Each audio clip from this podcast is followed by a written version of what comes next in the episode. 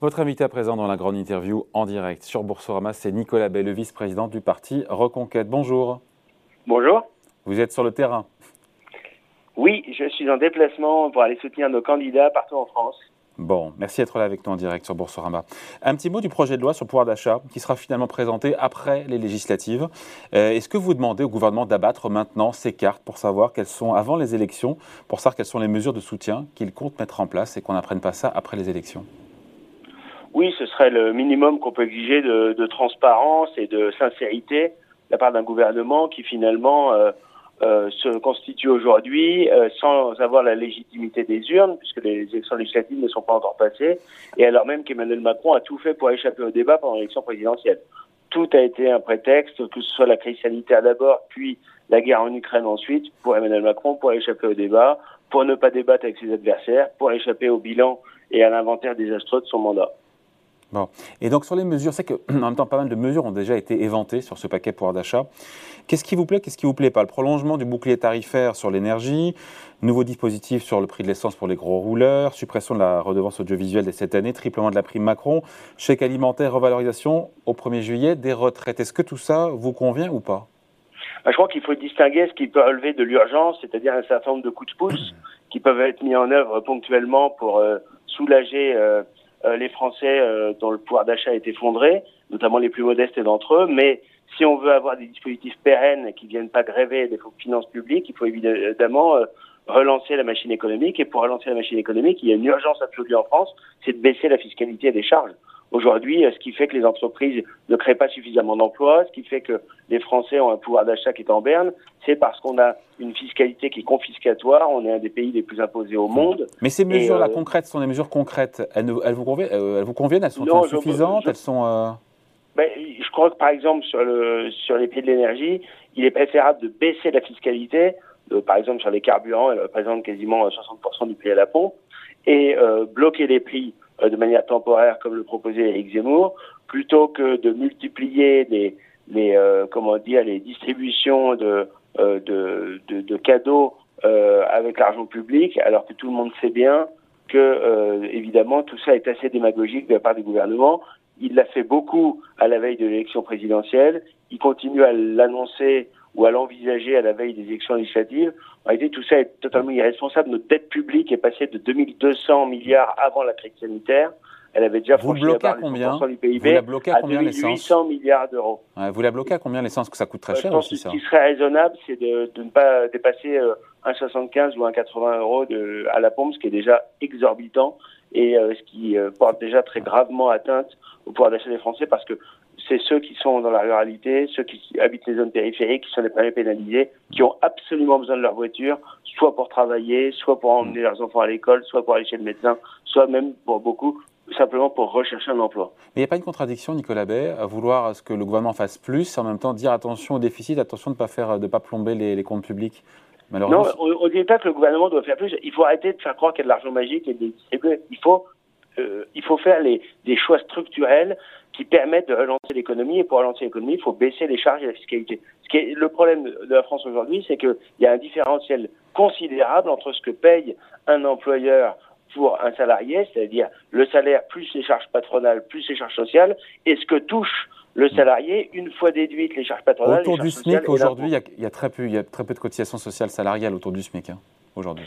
Oh oui, euh, s'agissant du SMIC, ça a été allégé, mais pour tous les autres salaires, dès qu'on monte à un peu, un peu au-delà du SMIC, au SMIC plus 15 ou 20 eh bien là, les charges sont considérables. Et en pratique, quand un, quand un employeur veut payer un salarié euh, 2000 euros, eh bien, il est obligé de débourser 4000 euros. Et c'est ce qui grippe la machine économique, c'est ce qui dissuade les entrepreneurs, les entreprises de créer des emplois, et euh, c'est ce qui aboutit à avoir euh, nos comptes publics et nos comptes sociaux lourdement déséquilibrés. Pourquoi? Parce que nous avons un chômage de masse.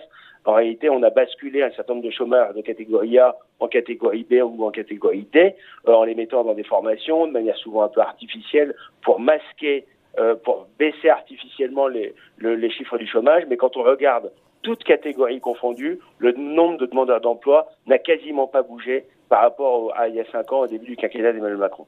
Les entreprises qui peuvent augmenter les salaires doivent le faire, nous dit Bruno Le Maire. Est-ce qu'il a raison Est-ce que ce n'est pas seulement le rôle de l'État que d'aider au pouvoir d'achat? Est-ce que ce n'est pas aussi le rôle des chefs d'entreprise de se préoccuper du pouvoir d'achat de leurs salariés quand ils le peuvent?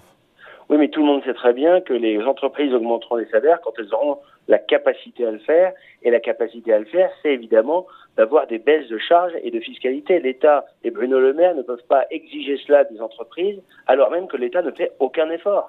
Encore une fois, quand 47% de notre PIB euh, part en prélèvement obligatoire, comment l'État comment le ministre de l'économie peut être crédible à demander des sacrifices aux entreprises? Bien sûr qu'il y a, c'est vrai, sans doute, des entreprises qui pourraient augmenter euh, les salaires parce qu'elles dégagent des bénéfices significatifs.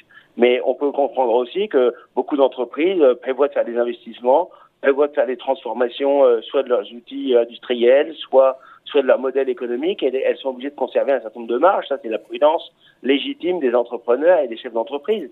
Mais l'État, qui est totalement irresponsable, qui, qui, aujourd'hui ne sait que euh, euh, augmenter, creuser nos déficits et augmenter notre dette publique, il n'est pas le mieux placé pour faire la leçon aux entreprises. Sur la prime Macron, euh, nouvelle, nouvelle version, nouvelle mouture qui sera totalement défiscalisée jusqu'à 6 000 euros. C'est un instrument qui doit être massivement employé, nous dit encore le ministre de l'économie. Est-ce que vous y êtes favorable Si tant est, on redit la même chose, que les TPE et les PME en aient les moyens, parce que jusqu'à présent, c'était 1 000 ou 2 000 euros la prime Macron, et c'était en réalité le, le plafond, mais en réalité, ce qui a été versé, c'est 500 euros en moyenne. Oui, bien sûr, c'est le problème, c'est que les, marges de manœuvre des entreprises sont limitées. Mais il y avait une prime aussi, de moi, il y avait une prime chez en, réalité, la, hein. la, proposition d'Emmanuel Macron, c'est l'alignement de ce que sur ce que proposait Eric Zemmour pendant la présidentielle, c'est-à-dire porter en effet à trois, mois de salaire, euh, à trois mois de salaire euh, la, la, la, prime euh, zéro charge. Et vous, êtes, vous êtes satisfait La mesure est reprise? Oui, bah, c'est une bonne nouvelle. C'est une des quelques bonnes nouvelles ou, ou bonnes décisions euh, que semble envisager Emmanuel Macron. Donc ça, c'est. Mais il n'y a pas de contrainte, il n'y a pas d'obligation pour, pour l'entreprise. Non, non, parce que en effet, beaucoup d'entreprises ne sont pas forcément en capacité de le faire, même si c'est un salaire euh, sur lequel il n'y a pas de charge. Mais ça va dans le sens de ce que nous disons, c'est il est urgent de baisser les charges et la fiscalité. On a un, on cumule un double handicap en France. On a à la fois euh, une économie qui n'est pas suffisamment libérée parce qu'il y a une fiscalité qui est confiscatoire et des charges et des normes et des contraintes qui sont trop élevées, et dans le même temps, euh, notre économie n'est pas suffisamment protégée parce qu'on multiplie les accords de libre-échange avec le monde entier, qui a tué hier notre industrie, qui peut menace de tuer demain des pans entiers euh, de notre agriculture. Donc il faut changer de modèle, à la fois libérer l'initiative économique baisser la fiscalité et être capable, à chaque fois que c'est nécessaire, de mettre en place des protections douanières. C'est ce que font d'ailleurs tous les grands pays du monde. Hmm. L'Inde, les, les États-Unis, le Japon euh, euh, sont capables de protéger leur économie, ce que ne font pas aujourd'hui les Européens. Nicolas un petit mot de la réforme des retraites. Le gouvernement qui remet manifestement en septembre au mieux la réforme qui fâche, donc celle de l'allongement du départ de l'âge légal à la retraite. Est-ce que quoi? Est-ce que c'est plus sage ou est-ce que, encore une fois, selon vous, le président entretient le flou euh, Olivier Dussopt, euh, ministre du Travail, qui a même laissé entendre que le calendrier pourrait même s'étirer. Oui, Vous étiez favorable aussi à un report à 64 ans. Hein. Oui, le report à 64 ans nous semble raisonnable, en tenant compte évidemment, de, en mettant en place des dispositions particulières pour ceux qui ont commencé très jeunes, euh, qui, qui, ont des carrières longues, ou, ou en tenant compte évidemment de la pénibilité, s'agissant des métiers les plus éprouvants. Euh, mais euh, ce qui est insupportable en réalité, c'est que le gouvernement, euh, dont on connaît à peu près les objectifs depuis maintenant plusieurs années, utilise cette réforme au gré des circonstances pour des opérations de communication, en entretenant un flou total et sur les mesures définitives qu'il veut mettre en œuvre et sur le calendrier. L'honnêteté, la franchise, la responsabilité consisterait à la veille de ces élections législatives à dire clairement pour le gouvernement à la fois ce qu'il compte faire et le moment précis où il compte le mettre en œuvre. Quitte à se tirer une balle dans le pied. Écoutez, euh, la responsabilité en politique, ça consiste pas simplement à faire des petits calculs politiciens médiocres en fonction des sondages et, euh, et de la conjoncture, mais à dire aux Français ce qu'ils vont faire, euh, sachant qu'on sait, très bien aujourd'hui qu'il y a une majorité de Français qui ont voté pour Emmanuel Macron un peu par défaut, sans grand enthousiasme. Il n'y a sans doute pas une majorité de Français qui soutient la politique qu'il mène. Le minimum qu'on pourrait attendre de lui, c'est au moins qu'il annonce clairement quelles sont ses intentions. Reconquête, donc, on parle maintenant des législatives, Nicolas Bay, le parti d'Éric Zemmour, qui, pour, qui ce sont les, premières euh, élections législatives et vous avez tenté d'entrer au Parlement. Est-ce que, voilà, vous visez combien de sièges? Est-ce que vous vous préparez à l'idée peut-être d'en avoir euh, très peu, aucun, un seul? Quels sont vos, vos rêves et vos ambitions? Vous savez, nous construisons euh, la droite de demain, une droite décomplexée, une droite patriotique, une droite capable de s'adresser aussi bien aux électeurs de LR que du Rassemblement national ou ceux qui étaient abstentionnistes. On a réussi à rassembler derrière Éric Zemmour 2 500 000 voix à la présidentielle. Nous avons le parti qui a le plus grand nombre d'adhérents en France. Euh, c'est la nouvelle étape. Nous sommes aujourd'hui, euh, euh, nous présentons des candidats dans toutes les circonscriptions de France, à quelques rares exceptions euh, en Outre-mer.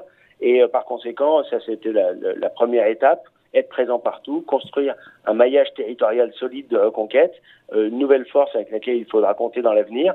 Euh, évidemment, il y a des Combien de sièges vous visez, Nicolas Baer C'est très difficile à dire. Le mode de scrutin majoritaire euh, rend compliqué de faire des pronostics, mais ce qui est certain, c'est qu'on a beaucoup de circonscriptions pour être au deuxième tour. Eric Zemmour, dans la quatrième circonscription du Var, est donné en situation d'être au second tour et euh, peut-être de l'emporter au second tour. Nous savons pas aujourd'hui combien nous aurons de députés, mais de toute façon, que ce soit au sein de l'Assemblée nationale, avec quelques voix qui portent, et à l'extérieur, dans les médias et sur le terrain, nous serons présents partout pour être l'opposition solide à Emmanuel Macron. On va parler de cette quatrième circonscription, évidemment, euh, dans le Var où Éric Zemmour se présente, mais juste, encore une fois, quel avenir, si d'aventure, euh, pour Reconquête, si la campagne n'était pas à la hauteur de vos ambitions et si c'était un fiasco? Ce qu'on ne vous souhaite pas, évidemment, ce n'est pas le sujet, mais c'est de se dire, voilà, qu'est-ce qui se passe si s'il n'y a pas de député ou un seul, si c'est Eric Zemmour Vous savez, euh, tout le monde a compris qu'aujourd'hui, une bonne partie du débat, malheureusement, du débat politique ne se fait plus à l'Assemblée nationale. L'Assemblée nationale est devenue une chambre d'enregistrement, la majorité macroniste étant aussi euh, inconsistante que euh, docile à l'égard du gouvernement. En réalité,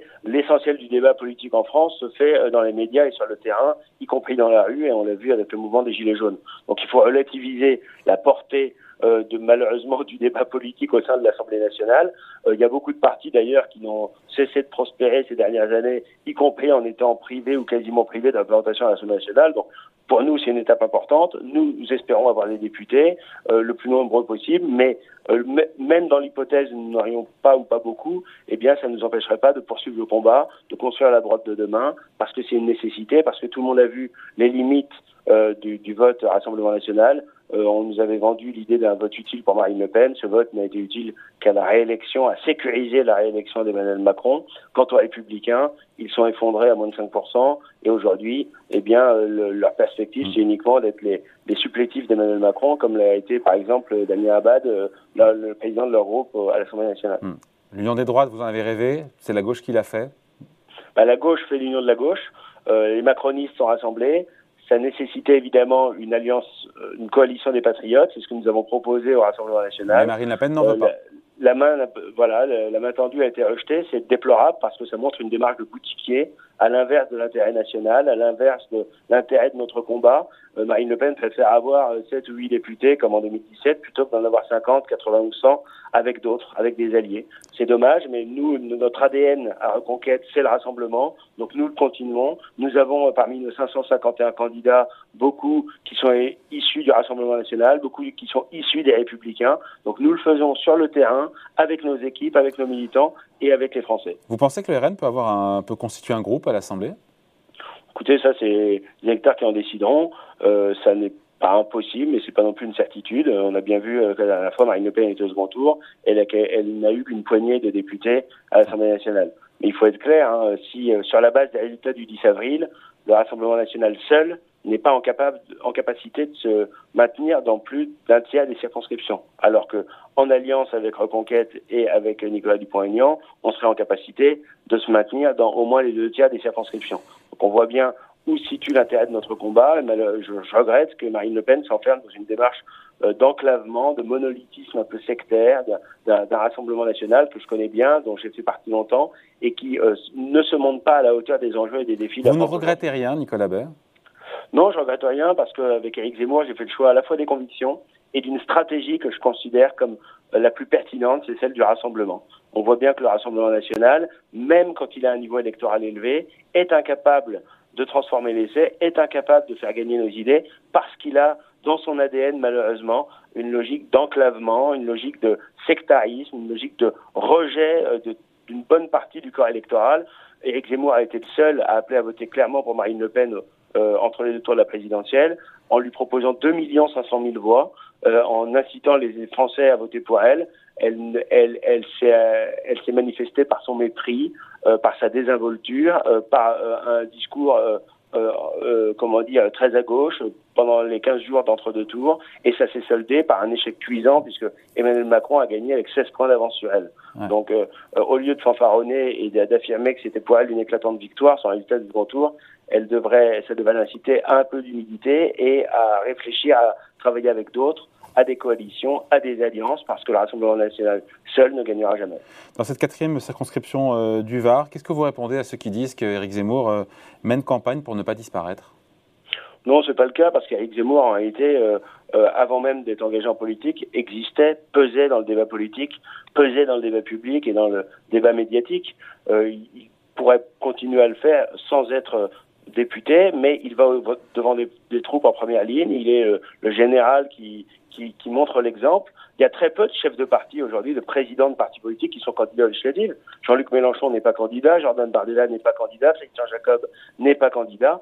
Euh, je note qu'Éric Zemmour, lui, il, prend des risques, il est en première ligne, il est candidat aux législatives et je pense qu'il peut l'emporter euh, dans cette quatrième Tout est ouvert. On a eu ce sondage IDD qu'il met à 24%, 28% euh, pour la candidate macroniste, 21% pour le candidat du RN. il est donné perdant au second tour, 53-47, mais tout reste ouvert hein, pour lui. Hein.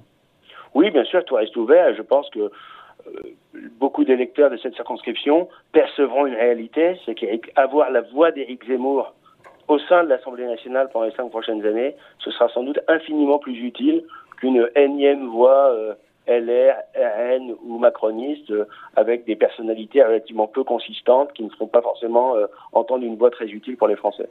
On termine juste sur cette affirmation, je vous la donne. La logique des institutions veut que le président de la République ait une majorité. Tous ceux qui racontent autre chose racontent des fables. C'est Marine Le Pen qui dit ça. Donc elle répète que, le président sortant aura sa euh, majorité pour gouverner. Est-ce qu'elle a raison? Non, je pense que c'est une curieuse manière de prétendre incarner l'opposition. Elle nous explique que circuler n'a rien à voir et Emmanuel Macron a une majorité absolue. Ce qui est vrai, c'est qu'à chaque fois, depuis l'inversion du, du calendrier électoral et le quinquennat, les présidents élus ont une majorité. Est-ce qu'il faut le considérer comme une fatalité? Euh, Je ne le crois pas. Oui, il y a un risque important qu'Emmanuel Macron ait une majorité, mais d'abord, euh, il faut, on a plusieurs semaines de combat pour éviter cela, pour éviter qu'il cumule tous les pouvoirs exécutifs et législatifs. Et euh, le, but, c'est aussi d'éviter qu'il y ait une majorité pléthorique, ce qui le, le, pousserait à mener une politique sans jamais tenir compte de la vie des Français. Euh, alors même que déjà il ne se préoccupera pas de sa réélection puisqu'il en est à son deuxième mandat. Donc je pense que dire euh, dire que Emmanuel Macron aura la majorité absolue et que c'est réglé, euh, ça aboutit finalement à démotiver, à démobiliser totalement son électorat. Ça me semble être une attitude finalement très passive qui est exactement à l'inverse de ce que les Français attendraient de celle qui prétendait être la, la leader de l'opposition. Allez, merci beaucoup. Entretien donc avec Nicolas Bay, vice-président de Reconquête. Merci. Merci à vous. Au revoir. Bonne journée.